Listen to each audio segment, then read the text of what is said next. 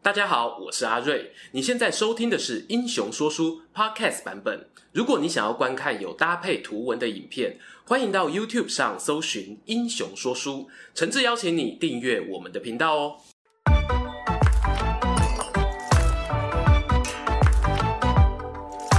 Hello，英雄说书的观众朋友，你们好，我是说书人阿瑞，替大家带来精彩的英雄故事。今天啊，影片标题很农场文哦，但我要声明在先哦，这标题呢还真的不是乱下，而是出自蒋介石一九五一年十月二十五号的日记。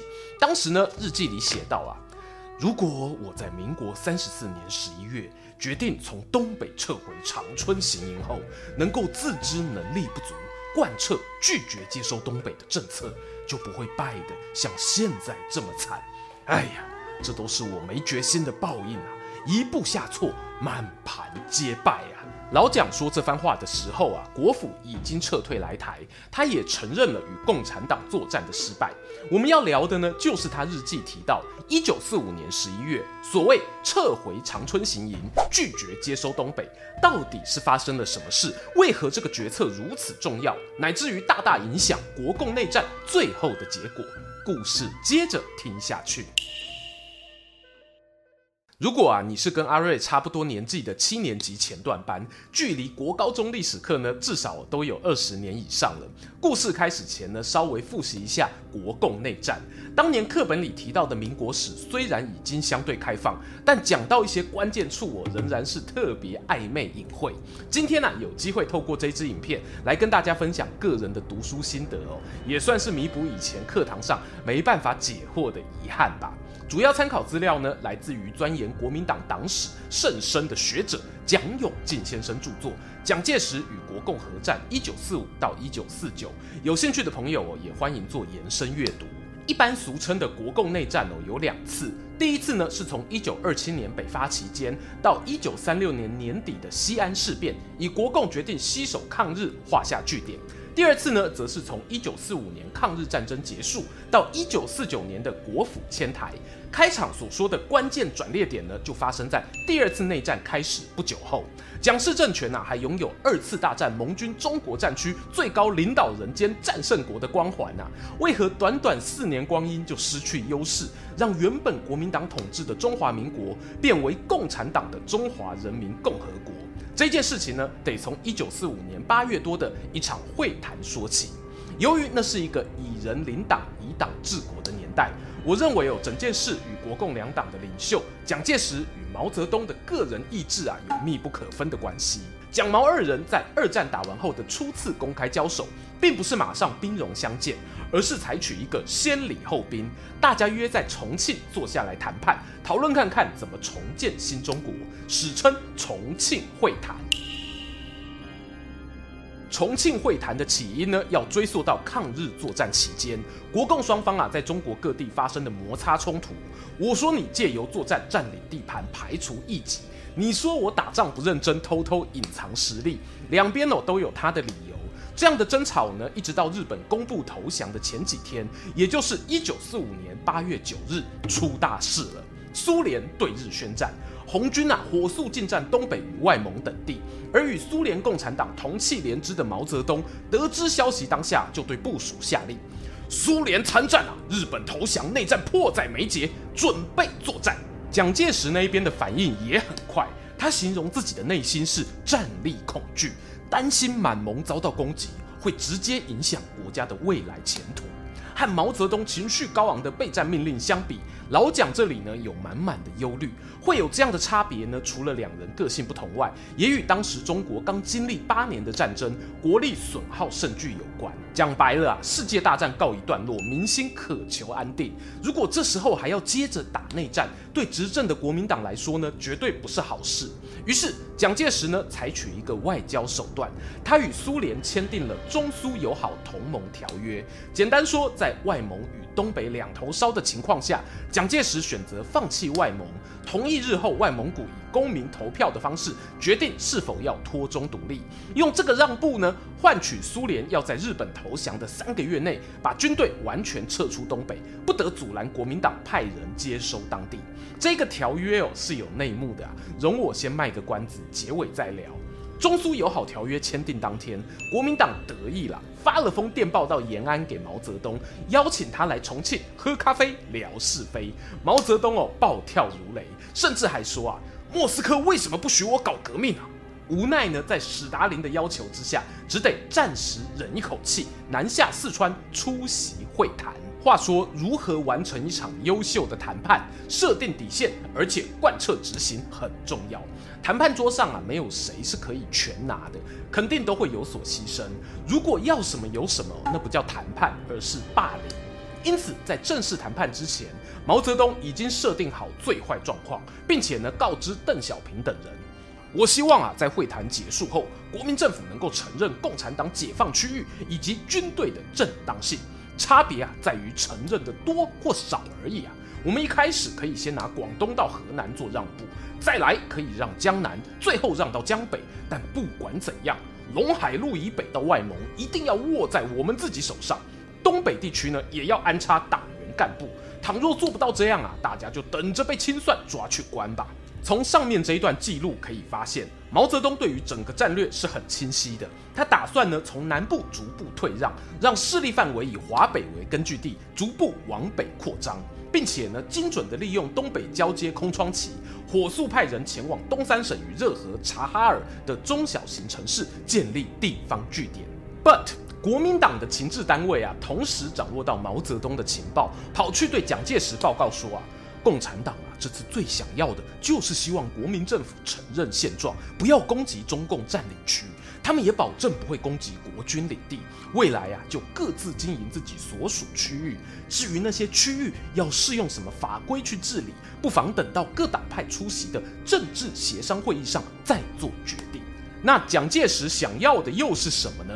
他曾在日记上提到，我，希望透过重庆会谈，让政治与军事问题一次搞定，不得分歧或局部妥协。简单来说，政治问题是啊，必须确立国民党就是代表中国的唯一政府；军事问题则是呢，共军必须整编到国军体制内，而且服从政府命令。哦，对了，老蒋啊，后来还补充哦。如果共产党啊愿意做到这样，我考虑让一个省主席位置给他们当，看看表现如何。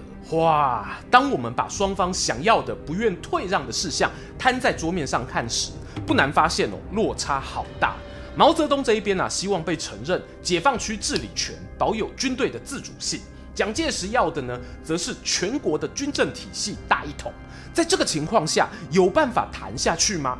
根据史料记载，有当时国共双方代表在重庆有进行十二次的正式会谈，其中毛蒋的亲自对话就高达八次。这种时候次数越多不是越好呢？这表示问题大了。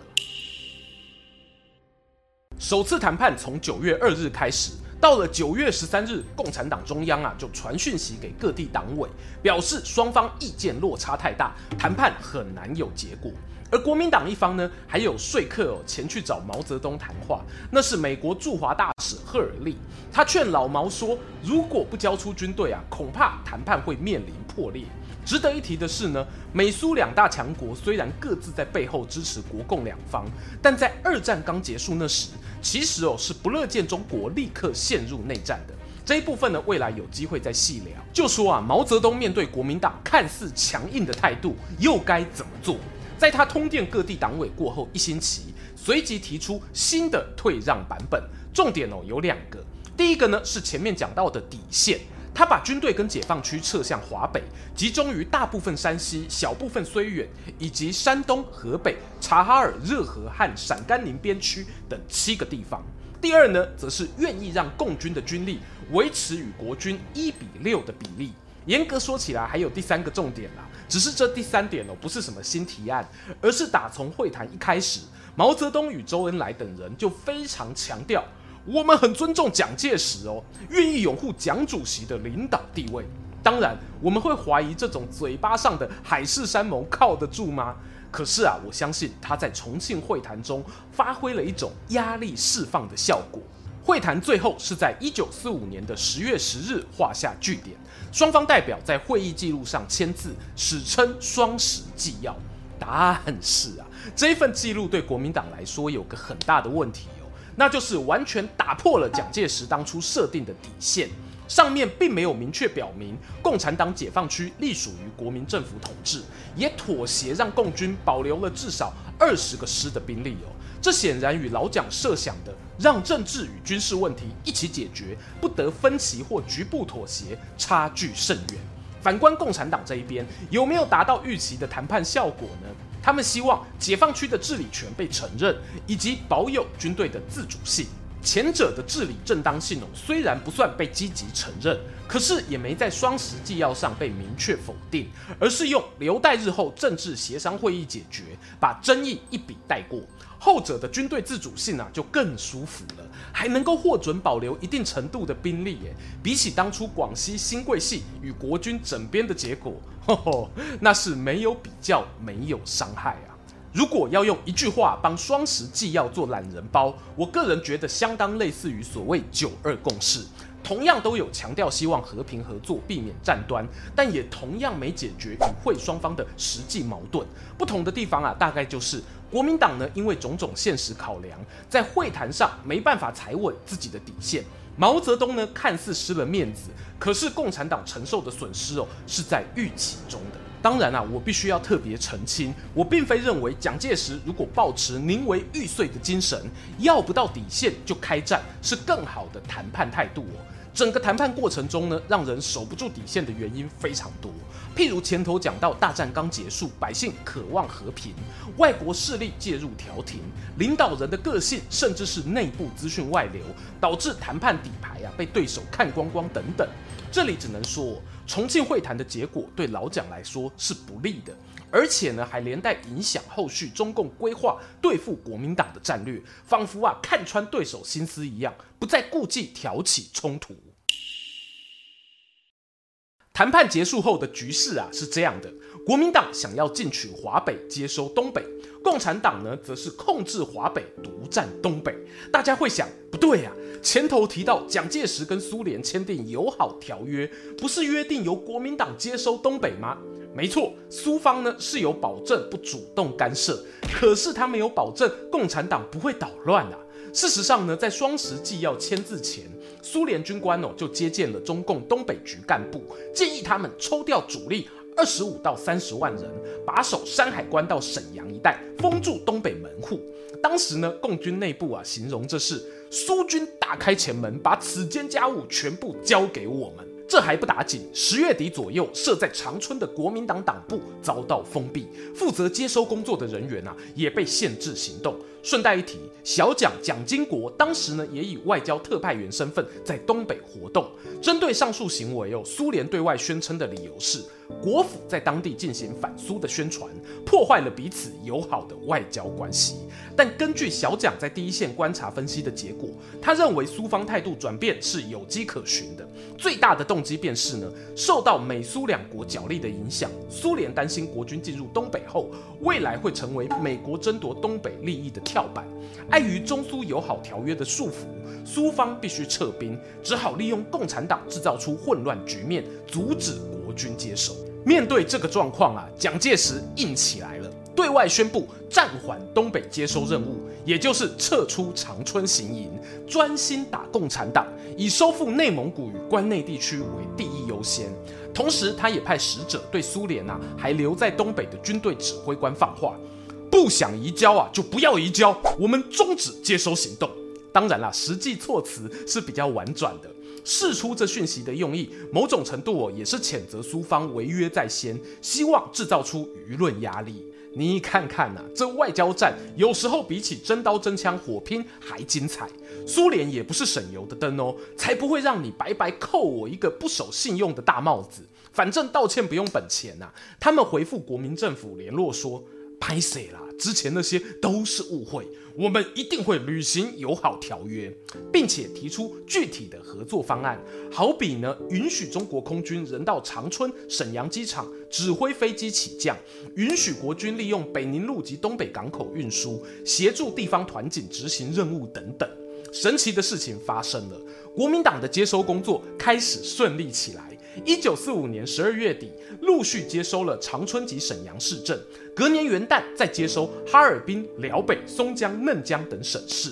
在苏方释出善意的情况下，甚至连中共中央态度都发生转变。他们致电东北局表示啊，独占东北的企图啊已经不可能了。如果苏联愿意加以帮助，长春、沈阳、哈尔滨或许有我们和蒋介石共同驻兵的机会，东北问题也可以和平解决。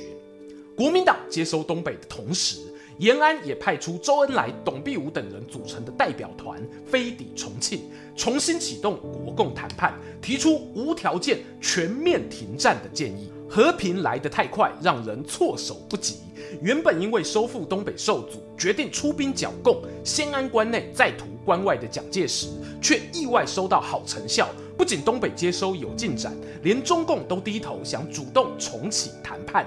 可是事情真的会这么顺利吗？还记得哦，前面提到重庆会谈时，蒋介石最大的挫败就是没有守住想要的底线。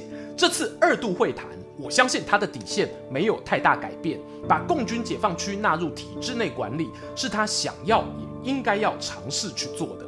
只可惜啊，天不从人愿，有一位天外飞来的访客介入了蒋介石与中共的谈判中，他就是美国杜鲁门总统的特使马歇尔将军。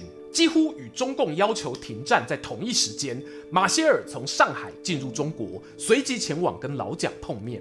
他表示啊，杜鲁门总统愿意提供中国战后复兴的一切援助，只不过你们得先停止内战才行啊。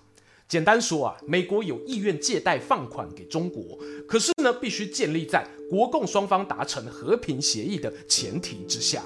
这件事呢是公开资讯哦，所以你知道，我知道，延安使节团也知道。蒋介石当然不想跟美国撕破脸，如果可以和平呢，他也是乐观其成。倒是中共那一边的解读很有趣啊，他们看出美国的心思，定下新的谈判策略，利用美国的对华政策，在政治协商会议上对国民党展开和平攻势，方便解放区接下来的自卫斗争。注意到这个用词吗？和平攻势啊，要求和平是一种积极的进攻行为，因为如果成功了，它的影响，并不下于一场战争胜利。做个当时的背景补充啊，国军在关内作战算是有优势的，特别是在热河这个地区，已经快要占领赤峰与多伦两个据点。假设哦，可以先抢下来，再签和平协议，我的领地不就更大了吗？不过。在美方哦希望推进和谈速度的意愿下，他们还加码赞助国军美规的军械与训练，说是啊要帮你更快速接收关外土地。蒋介石呢，最终在一九四六年一月十日同意与中共停战，下令除了进入东北或者已经在东北当地准备接收的国军之外，一切战斗行动立即停止。然而他没想到的是，这份协议带来的却不是和平。不到一星期时间，一名经济部东北矿区的特派员，还有随同的七名技师，在视察抚顺煤矿后返回沈阳的途中，遭到共军杀害。有谣传啊，是苏方故意指使共军使用暗杀手段，阻止国府继续接收。接下来呢，到了二月一号，也是苏联与老蒋约定要从东北撤兵的日子，但他们没有依约撤出，反而发表声明。不希望第三者介入中苏在东北的经济合作，更不希望东北成为其他国家反苏的根据地。这段声明很明显啊，是针对美国而来。美国国务卿呢，不甘示弱回击，重申了杜鲁门总统的对华政策，甚至还公开了当初秘而不宣的雅尔达密约，揭露啊苏联方面早早就笑醒满洲与蒙古的利益。哎，我想哦，这时候蒋介石的脸啊，大概都绿了。不是啊，你们英国、美国、苏联有签密约，怎么没找我呢？好歹我也是盟军中国战区最高统帅吧。顺带一提哦，雅尔达会议中呢，史达林就有表示，他会在日后与中国签署一个友好条约，协助解放东北。要是老蒋提早知道这一件事哦，或许就会用不同的态度去看待前面那个中苏友好同盟条约了。这就是一个计中计、叠对叠的剧本啊。不过事情走到这一步，美苏公开撕破脸，那是破碗破摔了。苏联打算对美国实施报复，最简单的方法就是破坏马歇尔推动的和平停战协议。他把东北地区呢，包括辽阳、本溪、鞍山在内的几座城市交给了中共接收，同时也让自家军队从抚顺、沈阳撤走。不仅哦没有知会国府，还对共军说啊，你们可以自由破坏。接下来的故事啊，大家都很熟啊。如果说一九四五年是国共尝试谈判的磨合期，一九四六年开始呢，就是双方边打边谈、火气升温的冲突期。等到一九四七年以后，则演变成毫无谈判基础、只打不谈的爆炸期。而谈判桌上的劣势呢，可以说是直接导致进入无可避免的内战阶段。先丢掉东北，后来又丢掉整个中国。听完这一段故事，你就不难理解为何蒋介石啊后来屡屡抱怨马歇尔与美国的原因了。终于来到了结论时间。除了开头的日记之外，蒋介石也有在公元一九五一年八月七日写过一段话。致东北问题一节，极感为何当时不依此原定方针贯彻到底，而后竟为依赖外交，误信马歇尔之主张态度。这里原定方针啊，指的就是先安关内，再图关外。你可以发现哦，老蒋不止一次在日记中懊悔，他内心的无奈啊是可以理解的。后来国共在东北开打之后，一九四六年五月中，白崇禧将军呢还一度要攻下长春，追击共军将领林彪。当时呢，白将军啊力荐穷追不舍，蒋介石呢却收到马歇尔的夺命连环扣要求他停止在东北的军事行动，否则啊就要断绝美国援助。这时呢，他大概就发现了自己在战略规划上选错边，而且难以回头了。认真讲起来哦，蒋介石打算开启的 if 线剧情，当然不是百分之百必胜。可是有没有比现在的路线来得好？我觉得不妨可以有把影响国共内战谈判的四个势力利害关系做个简单对照，分别是国民党、共产党、美国与苏联。美苏当年呢是对立关系，国民党得到美国明助，共产党啊则有苏联的暗助。蒋介石的次要利益是接收东北。主要利益呢，是以国民政府统一中国；共产党那一边的次要利益是争取参与政治的地位；主要利益呢，则是确保自家解放区军队不受干涉。两者的主要利益是有冲突。在第一次重庆会谈中啊，老蒋的主次利益都没有实现，反而是共产党老毛成功逃过被整编的命运。随后，老蒋拟定先关内后关外的政策，是第二个转捩点。如果政策成功，就能够牺牲东北的次要利益，完成内部统一的主要利益。看看，关键来了，当你做对一个抉择的时候啊，你会发现全世界好像都开始绕着你转。苏联对老蒋释出善意，哎呀，我没有说不让你接收东北啊，来嘛，来嘛。共产党哦也愿意主动与国民政府讨论和谈，主动权握在老蒋手上。But 当美国特使马歇尔来到中国后，他提出援助中国的意愿，只是你必须配合他们的战略，停止内战，让东北成为美苏交锋的场域。在商言商啦，我觉得呢不必把美国妖魔化。如果双方条件公开透明的前提下，合作是一个愿打一个愿挨。只是蒋介石可能没有料准，当时的国民党哦，并没有同时开启关外与关内两条战线的本钱。当国府接受马歇尔调停，与共军签署停战协议，势必有要面对苏联敌意上升，而苏联敌意一高，同属共产阵营的中国共产党又怎么不会见缝插针呢？